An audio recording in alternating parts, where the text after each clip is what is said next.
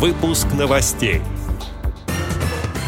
Местные организации Амурской «Эровоз» успешно участвуют в реализации грантовых проектов. Специалисты ВОЗ провели исследование интернет-ресурсов социальной направленности.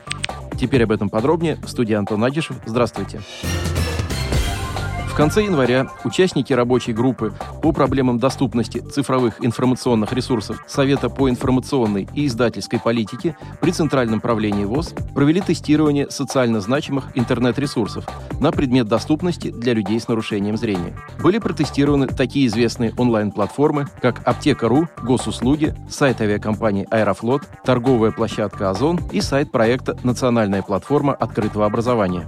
Исследование проводит Федеральный ресурсный центр по формированию доступной среды для инвалидов и других маломобильных групп населения по заданию Министерства труда и социальной защиты Российской Федерации.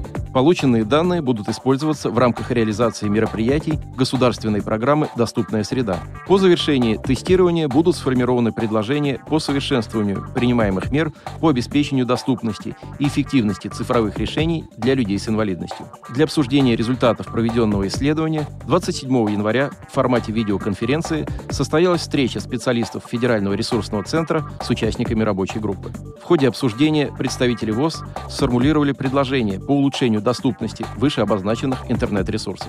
В частности, были высказаны предложения о внесении изменений в законодательство для регулирования доступности онлайн-платформ. Также обсудили необходимость привлечения незрячих экспертов для принятия мер по соблюдению норм доступности как федеральных, так и негосударственных интернет-ресурсов. Кроме того, на мероприятии участники рабочей группы сформулировали ряд рекомендаций по улучшению доступности мобильных приложений данных интернет-ресурсов.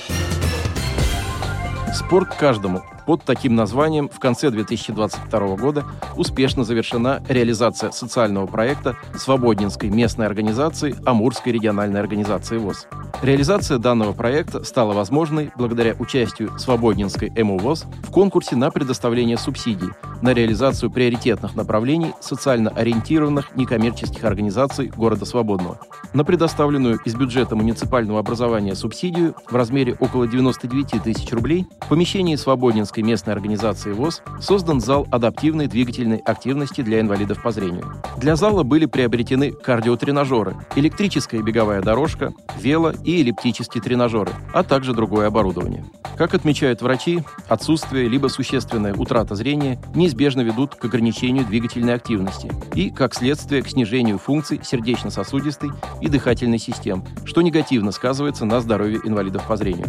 Теперь, благодаря грантовой поддержке территориального общественного самоуправления города Свободного, инвалиды по зрению ВОЗ получили возможность укреплять свое здоровье, занимаясь в данном зале адаптивной двигательной активностью.